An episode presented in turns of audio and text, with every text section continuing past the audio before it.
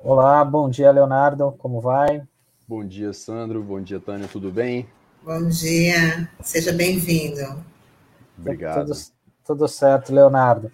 A gente já queria começar o nosso bate-papo aqui falando sobre a Penitenciária Feminina de São Vicente, que é um projeto que foi idealizado ainda na década passada, né, no anos de 2009, 2010, e que recentemente houve uma decisão da Secretaria de Estado da Administração Penitenciária de transformar esse local que está prestes a ser inaugurado num centro de progressão penitenciária masculino.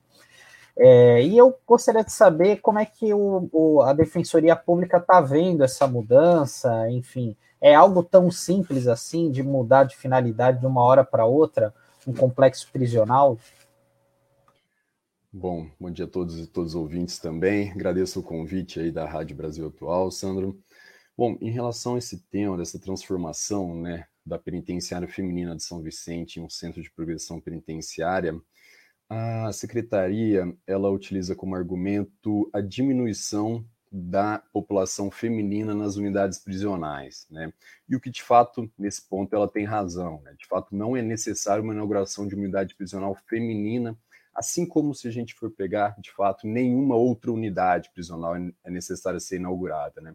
O que a gente precisa fazer urgentemente é o desencarceramento em massa, né? Com a revisão da política criminal da forma com que existe hoje. Mas isso é uma tarefa para o Poder Legislativo, o Poder Judiciário.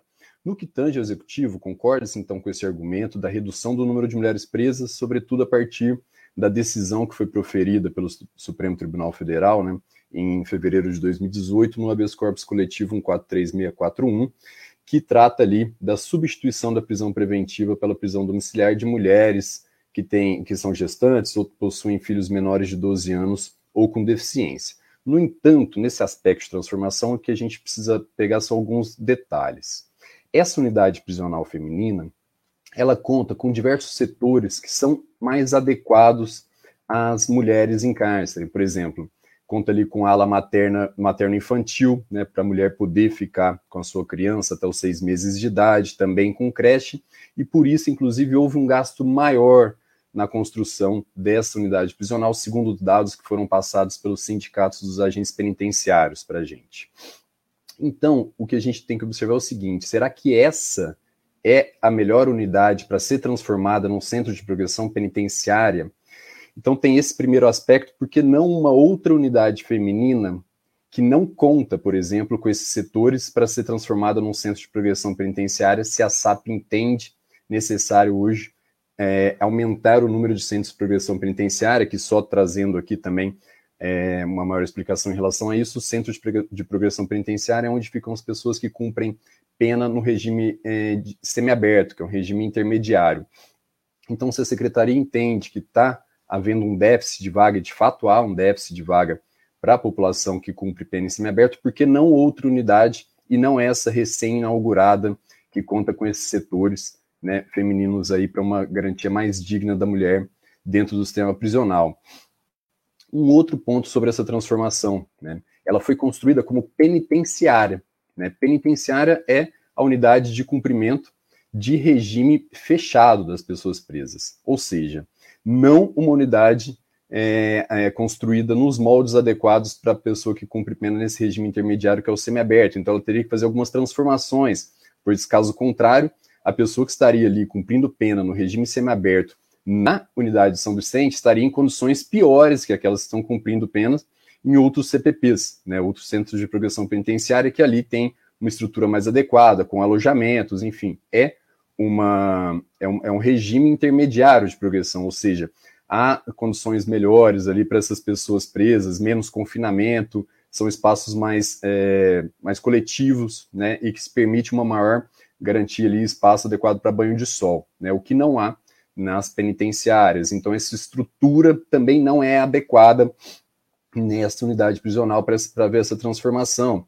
E também no regime semiaberto, que é o que se pretende transformar, a possibilidade de trabalho e educação externa. Então, a população tem que estar próximo de serviços né, educacionais, também postos de trabalho, o que aparentemente também não está adequado nessa unidade prisional no território em que ela tem se organizado. Então, há esses pontos né, para serem observados. Não é uma transformação que nos parece simples, apenas transformar essa unidade prisional num regime de pena de cumprimento diverso, de um gênero diverso das pessoas que, são, que vão abrigar nesse, nessa unidade prisional. Então, não nos parece algo que tem sido tão simples como a secretaria tem realizado. Inclusive, por isso, nós oficiamos na semana passada pedindo algumas informações e alguns documentos, e infelizmente a maioria das informações e a documentação não nos foi enviada. Foi enviada simplesmente uma resposta genérica pela secretaria, e provavelmente então vão ter que reiterar para verificar depois as medidas que a gente vai tomar em relação a esse assunto. Ah, é, Leonardo, bom dia mais uma vez. É, a promotoria ela tem algum feedback assim da população do entorno do, da, da unidade em relação a essa mudança?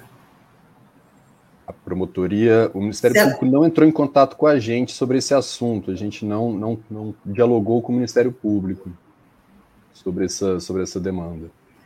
Ok. É, Leonardo, você comentou que é, até essa decisão de de mudança da finalidade é, do, do, presídio, né, do complexo, é, teria, é, estaria relacionada a uma decisão é, do STF, né, de um habeas corpus.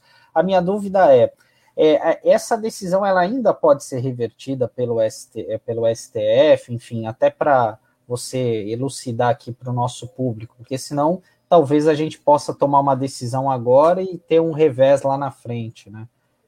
Não, na verdade, Sandro, essa já foi uma decisão tomada pelo STF já em 2018, que se perenizou, e inclusive é uma decisão que ela nada mais fez do que é, decidir de acordo com o que já existia na legislação, no entanto, não era cumprido. Né?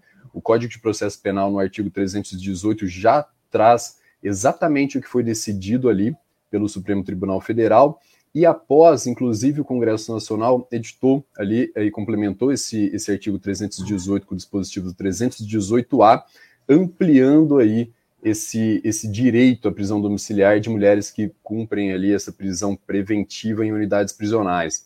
Então não há essa possibilidade de retorno, né? inclusive isso já está perenizado na própria legislação nacional. Né? Então o que de fato deve haver é caso seja cumprida a lei, continue se cumprindo a lei, também essa decisão proferida pelo STF, é a diminuição do número de mulheres presas, né, como deveria haver também em relação aos homens, né, diminuição também da população masculina que está encarcerada aí, gerando essa superlotação nas unidades prisionais.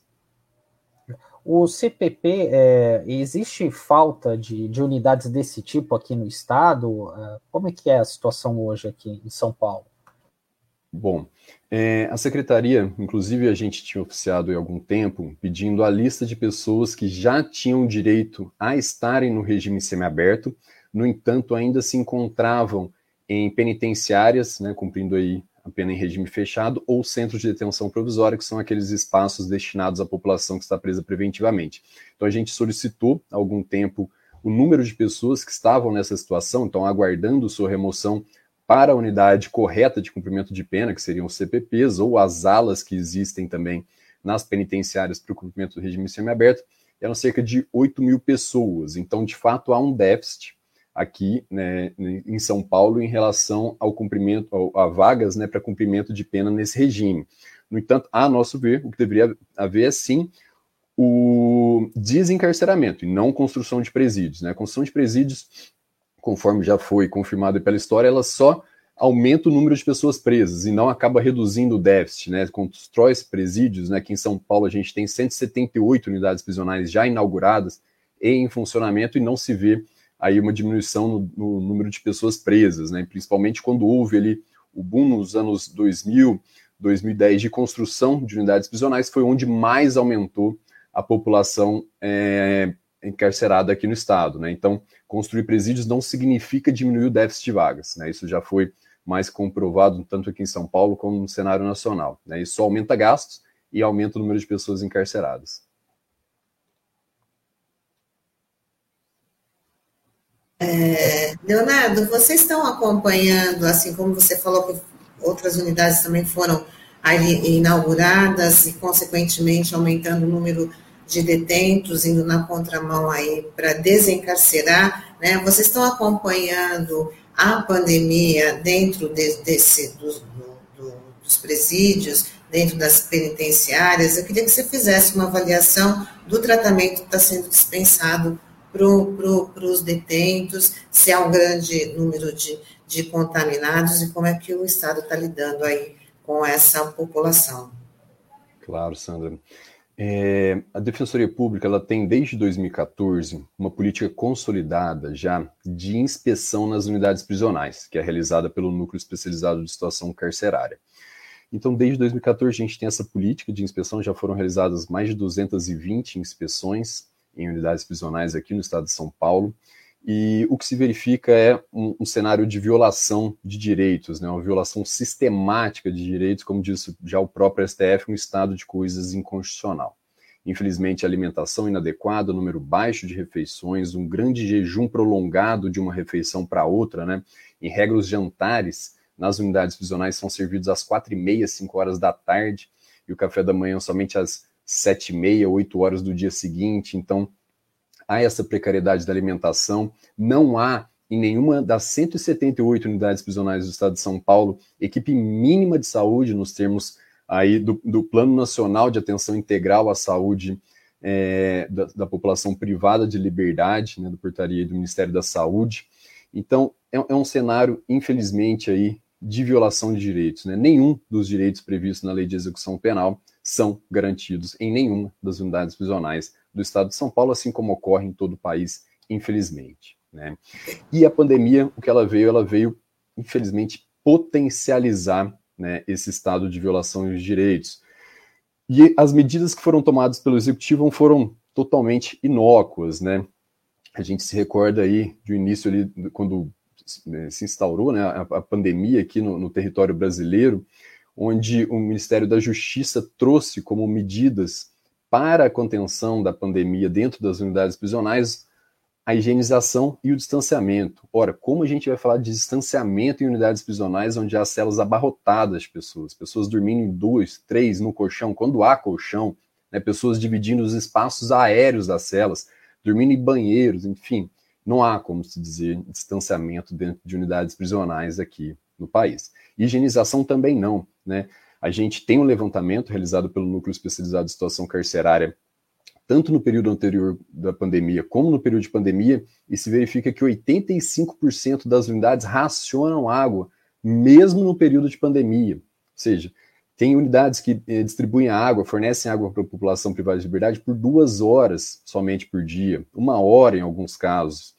Celas aí com 20, 30 pessoas e somente esse período de fornecimento de água. Então não há como se dizer higienização infelizmente, dentro das unidades prisionais. Então, o que era necessário já antes da pandemia, que se torna mais urgente, é o desencarceramento. Né? E para isso, inclusive, o Conselho Nacional de Justiça editou a resolução é, 62 né, do ano passado, de 2020, prevendo diversos grupos populacionais prioritários para serem desencarcerados, e então foram tomadas diversas medidas aqui é, pela Defensoria Pública e por outros órgãos para tentar esse desencarceramento, seja através de ações coletivas, seja ações individuais. E o que se verificou foi a negativa geral desses pedidos pelo judiciário.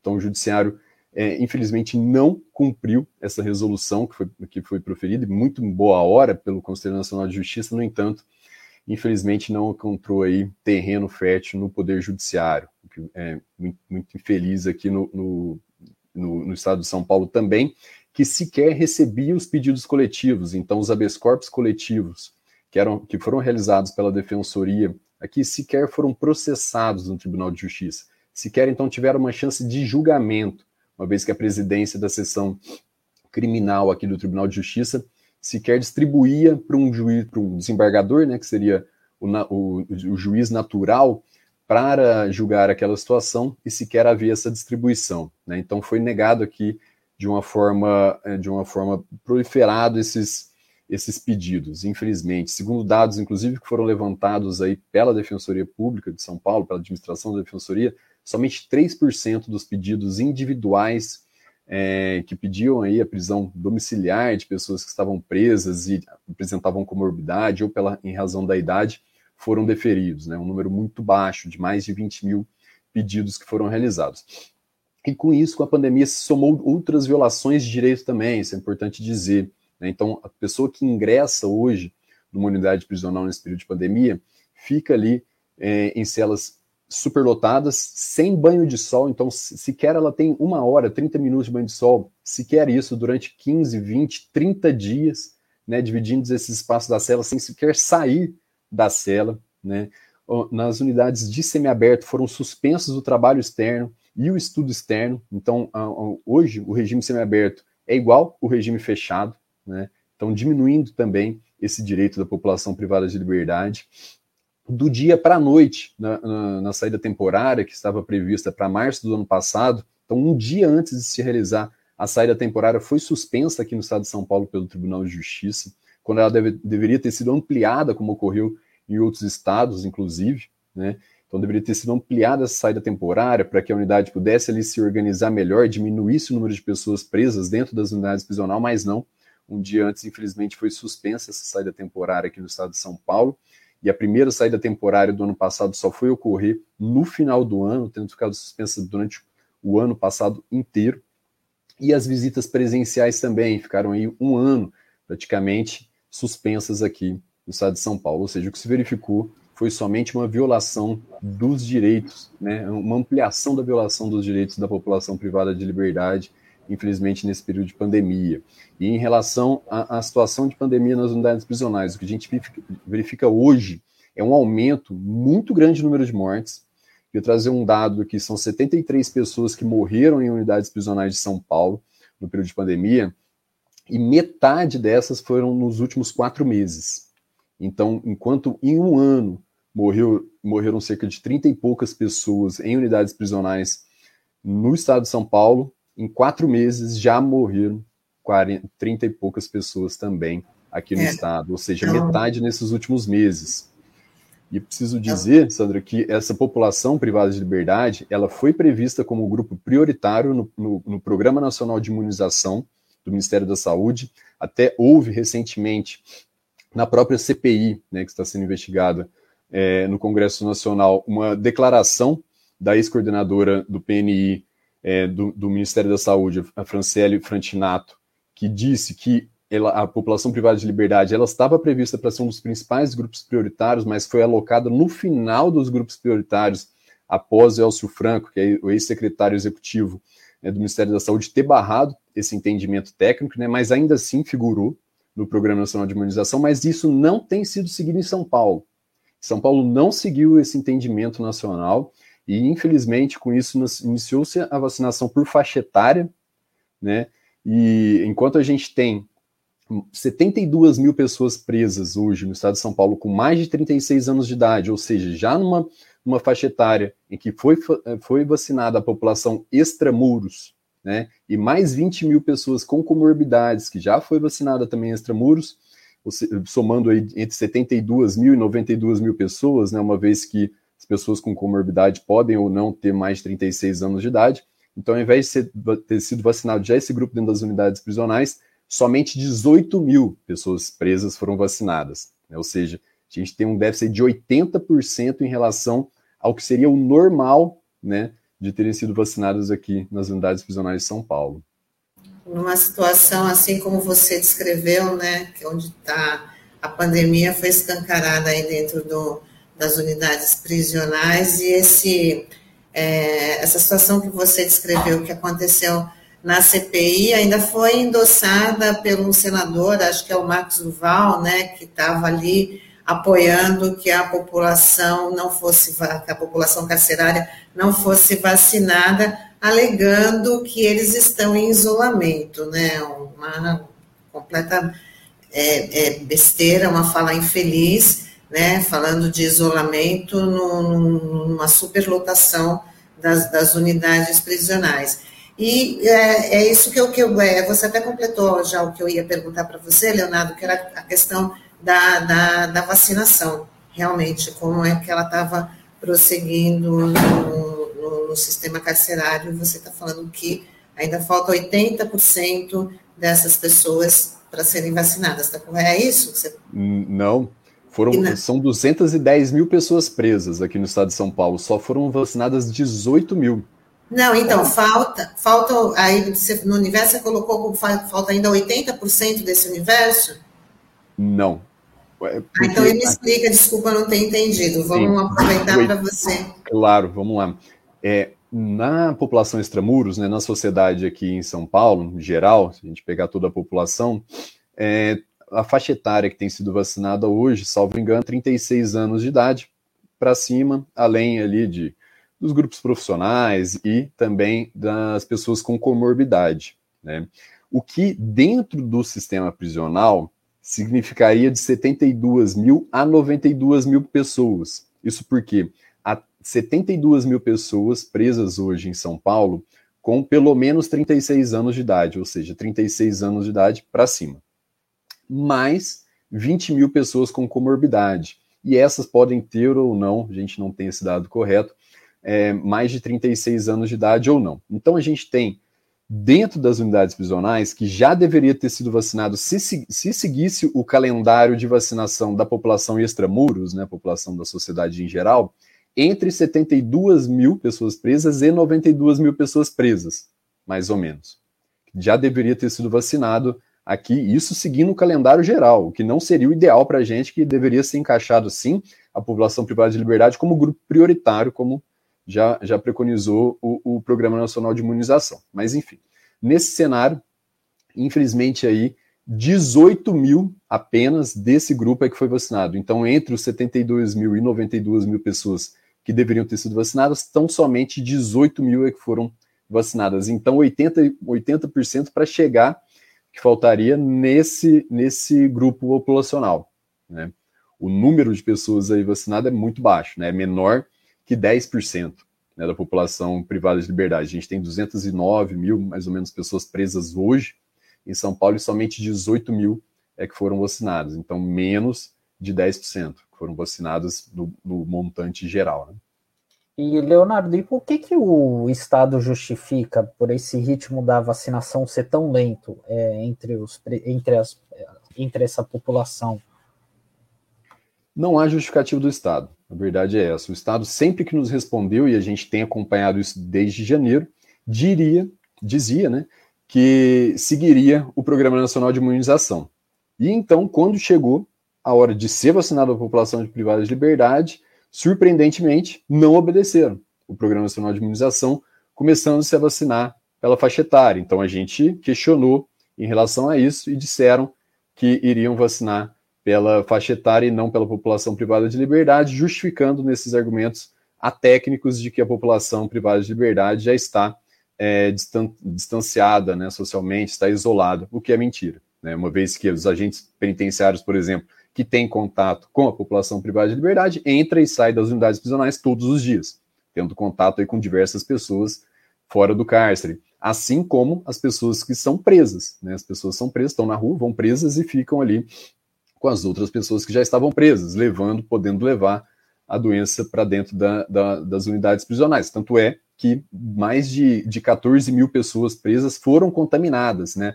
É, em que pese a gente não tivesse a testagem em massa de toda a população privada de liberdade, 14 mil pessoas presas, mais de 14 mil pessoas presas aí foram testadas positivamente com Covid, né?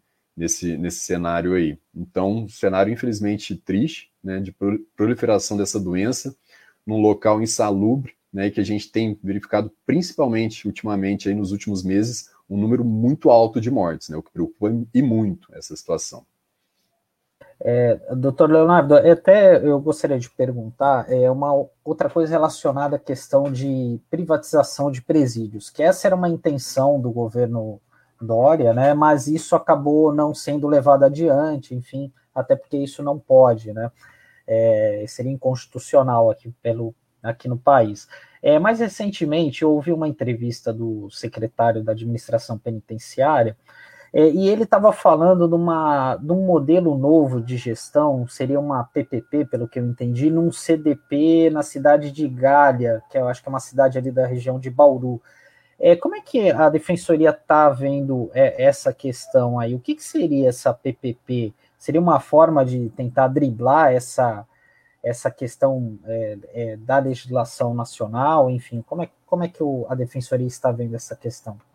Isso. Em 2019, a Secretaria da Administração Penitenciária ela lançou né, um edital aí de licitação e concorrência para delegar a iniciativa privada alguns serviços né, em quatro unidades prisionais. Então, seria uma forma de cogestão. Né? As unidades prisionais já estavam sendo construídas pelo poder público e quem iria administrar depois seria a, a iniciativa privada. Eram quatro centros de detenção provisória, salvo engano, Galha 1, Galha 2, Aguaí e inicialmente registro, depois foi trocado por Álvaro de Carvalho. Salvo engano, são essas quatro unidades prisionais. Então, quando houve é, o lançamento desse edital, a gente verificou o edital e diversos pontos neles eram nulos, né? eram ilegais, inconstitucionais e não poderia ser realizado daquela forma. Isso porque a legislação nacional ela traz algumas possibilidades de, dele, de delegação a alguns serviços dentro de unidades prisionais, sim, como limpeza, conservação, estruturas, ou seja, nada, nada ligado à atividade fim. No entanto, o edital ele previu diversos serviços ligados à atividade fim. A própria função do agente penitenciário, que é ali a pessoa que lida com, com, com o preso, né, que exerce o poder de polícia dentro da, da unidade prisional, seria delegado à iniciativa privada. Né? Isso é impossível, isso não poderia ser realizado. Também o serviço médico, serviços de psicólogo, assistentes sociais, que tem um, uma, uma atividade que é ligada ao cumprimento da pena, também não poderia ser é, delegado. Então a gente ingressou com uma ação civil pública, junto com outras entidades, né, o Instituto Brasileiro de Ciências Criminais, a Conecta Direitos Humanos e o Instituto Terra, Trabalho e Cidadania, o ITTC, a gente ingressou com uma ação civil pública, e no ano passado houve a sentença procedente dizendo exatamente isso, que é ilegal e inconstitucional repassar à iniciativa privada os, alguns serviços que estavam elencados ali no, no edital. Né? Essa, essa ação ela está em segunda instância né, para julgamento pelo Tribunal de Justiça. Ainda não houve aí o julgamento da apelação que foi realizada pela, pela Fazenda Pública. E algo interessante que a gente trouxe nessa ação é que, infelizmente, apesar da ilegalidade, da inconstitucionalidade de se delegar à iniciativa privada esses serviços, é, há algumas experiências nacionais. Né? No entanto, a gente foi verificar essas experiências nacionais. E o que a gente observou é um desastre. Primeiro, o custo é muito maior do que na unidade pública, e isso é lógico, né, uma vez que não há pagamento de tarifa pelas pessoas e somente um, um, um repasse do poder público para a iniciativa privada que visa lucro, obviamente isso vai ser muito maior. Então, o que a gente verificou, por exemplo, no edital que foi lançado aqui em São Paulo, o custo seria de quase 300%. Seria três vezes maior o, cu o custo dessas unidades do que aquelas que existem hoje. E isso era, era comum no restante do país. Em Manaus, por exemplo, no Amazonas, existe, existe o, o que é o Complexo Anis Jobim. É o, era o presídio mais caro que existia no país. Era uma cogestão tal qual queria se realizar aqui no estado de São Paulo. E ali houve dezenas de mortes, com dois massacres em sequência em 2017 em 2019, mostrando ali uma falta de gestão, uma falta de transparência, a investigação do Ministério Público por corrupção, né, a ação do Ministério Público por corrupção nessas unidades prisionais privatizadas lá. Então se verificou um custo muito maior e uma ausência ainda maior de direitos né, nessas unidades prisionais, uma vez que o serviço prestado é totalmente precarizado, né, uma rotatividade muito alta de funcionários, uma corrupção muito grande, uma falta de transparência, e além desse, desse custo elevado. Isso foi em todas, Pedrinhas no Maranhão, a própria PPP de Ribeirão das Neves, que existe em Minas Gerais, que é outro modelo, né? É também legal, também constitucional, que é uma parceria público-privada, também se verificou esse alto custo e ausência de, de, de garantia de direitos. Então, é um cenário nacional desastroso dessas experiências. O próprio Congresso Nacional, em 2019, editou resoluções para, para o estado do Amazonas, quando houve o último massacre, e um deles era a reestatização de unidades prisionais. Todos os organismos internacionais e nacionais que lidam com, da temática do sistema penitenciário recomendam a não privatização, e isso o Mecanismo Nacional de Prevenção e Combate à Tortura, o Conselho Nacional de Direitos Humanos, Então, é, não é o meio mais adequado, sem dúvida, para uma garantia mais digna, né, a própria sobrevivência mais digna das pessoas dentro do sistema prisional. Também foi uma experiência desastrosa nos Estados Unidos, que em 2016 começou o processo de reestatização também pelo Departamento da Justiça, que é como se fosse o Ministério da Justiça aqui no país. Então, aqui em São Paulo, o cenário é, é esse. Por hora, felizmente, foi suspenso esse edital e uma das unidades prisionais, inclusive, que estava prevista, já foi inaugurada no modelo público. Né? Então, já se desistiu de pelo menos uma das unidades prisionais. Leonardo, a gente está chegando aqui ao final da nossa entrevista, mas tem uma interação aqui de um da, da internauta, acho que Fabiana, o Fábio Taigo vai colocar. Fabiana é, Prado Pires de Oliveira, ela fala como está sendo procedido o sistema de vacinação da população carcerária em São Paulo. Ah, acho que você já, já tinha falado, né, como está sendo, e ela fala que o senador Arthur Duval disse em plena CPI que era desnecessária a imunização da população carcerária, pois já estão em isolamento. É a barbárie, né? Ele é da tropa de choque bolsonarista, né? Não podia estar é, se comportando de uma outra de uma outra forma. Então, Leonardo, eu queria te agradecer a participação, foi muito bacana ter você aqui no Manhã RBA Litoral, e a gente espera outras oportunidades com você. Eu que agradeço, Tânia, Sandro, pelo, pelo convite, muito obrigado por, por convidar, pela participação, um bom programa para vocês. Bom dia, tchau, tchau. Bom dia, Leonardo, obrigado. Bom dia, tchau. Vamos Encerrando por aqui, né, Sandra, essa nossa edição do Manhã RBA Litoral de hoje, desta quinta-feira, dia 15 de julho, agradecendo aí aos nossos internautas pelas interações, pela participação, e não esqueça, não esqueça de é, dar um like aqui no nosso, no nosso canal, né, compartilhar o nosso conteúdo, para a gente ampliar cada vez mais o nosso trabalho, que é feito para você. É isso aí, Tânia. Vou desejar um bom dia a vocês e a todos os internautas e amanhã a gente volta a se ver. Tchau, tchau. Tchau, tchau.